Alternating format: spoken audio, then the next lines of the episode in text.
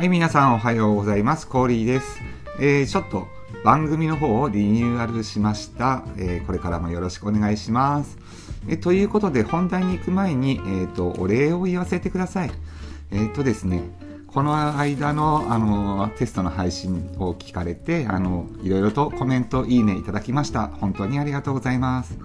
あとね、レターも芝さんからですね、いただきました。スタイフ楽しみましょうね。ということで、本当にありがとうございます。えー、あとですね、シリカさん、えー、食味さん、えー、リーカ姉さん、ポコちゃん、えー、ド S なバスガイドさん、えー、ひよこさん、双葉さんからも温かいコメントをいただきました。本当にありがとうございます。えー、というわけで、えー、今日は、えー、鍋のお話をしたいと思います。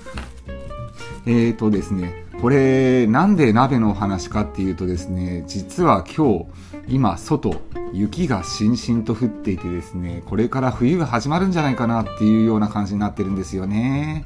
いやー、せっかくね、この間、2メートルぐらいあった雪が一気に溶けて、土が見えてくるぐらいまで溶けた畑の様子だったんですよね。それがもう昨日の夜から降ってる雪でもう一面真っ白というような感じになってます。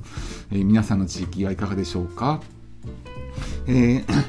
それでですね、やっぱりこの寒い、まあ春なんですけども、寒い風が吹くとね、あったかいもの食べたいなーなんて思ったりすることもあると思うんですよね。えーそれで今回は石狩鍋。これ北海道を代表する郷土料理ですね。こちらのお話をしていきたいと思います。えーやっぱり寒い春にも鍋がいい。このね、体の芯から温まる。しかも、ね、手軽にできるこの鍋っていうのは最高にもう季節を問わずいいんじゃないかなと思います。えーで、この石狩鍋なんですけども、前にね、あの僕配信で一回したことあったかななんて思うんですが、今回またちょっとね、お話しさせていただきます。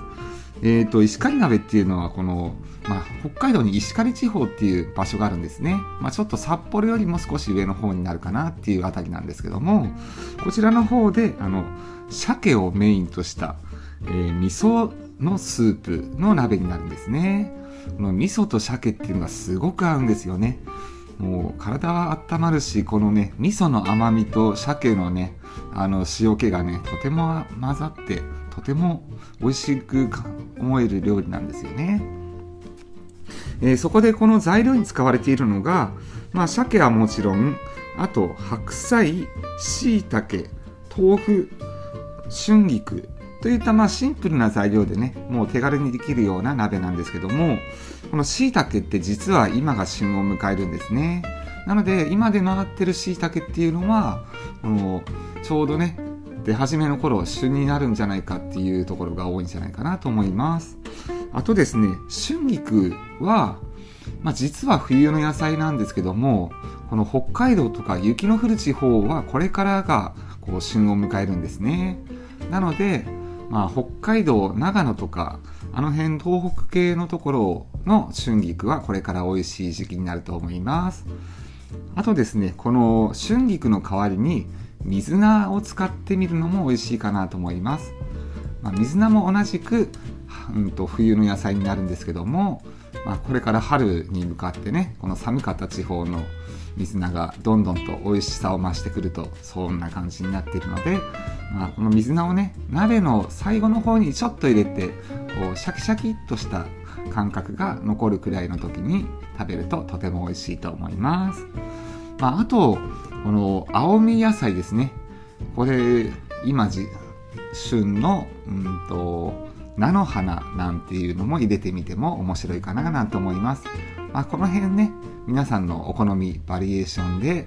楽しんでみてはいかがかなと思いました。ね、このちょっと寒い北海道、今日は僕も鍋にしたいと思います。皆さん今日の晩ご飯は何にしますか？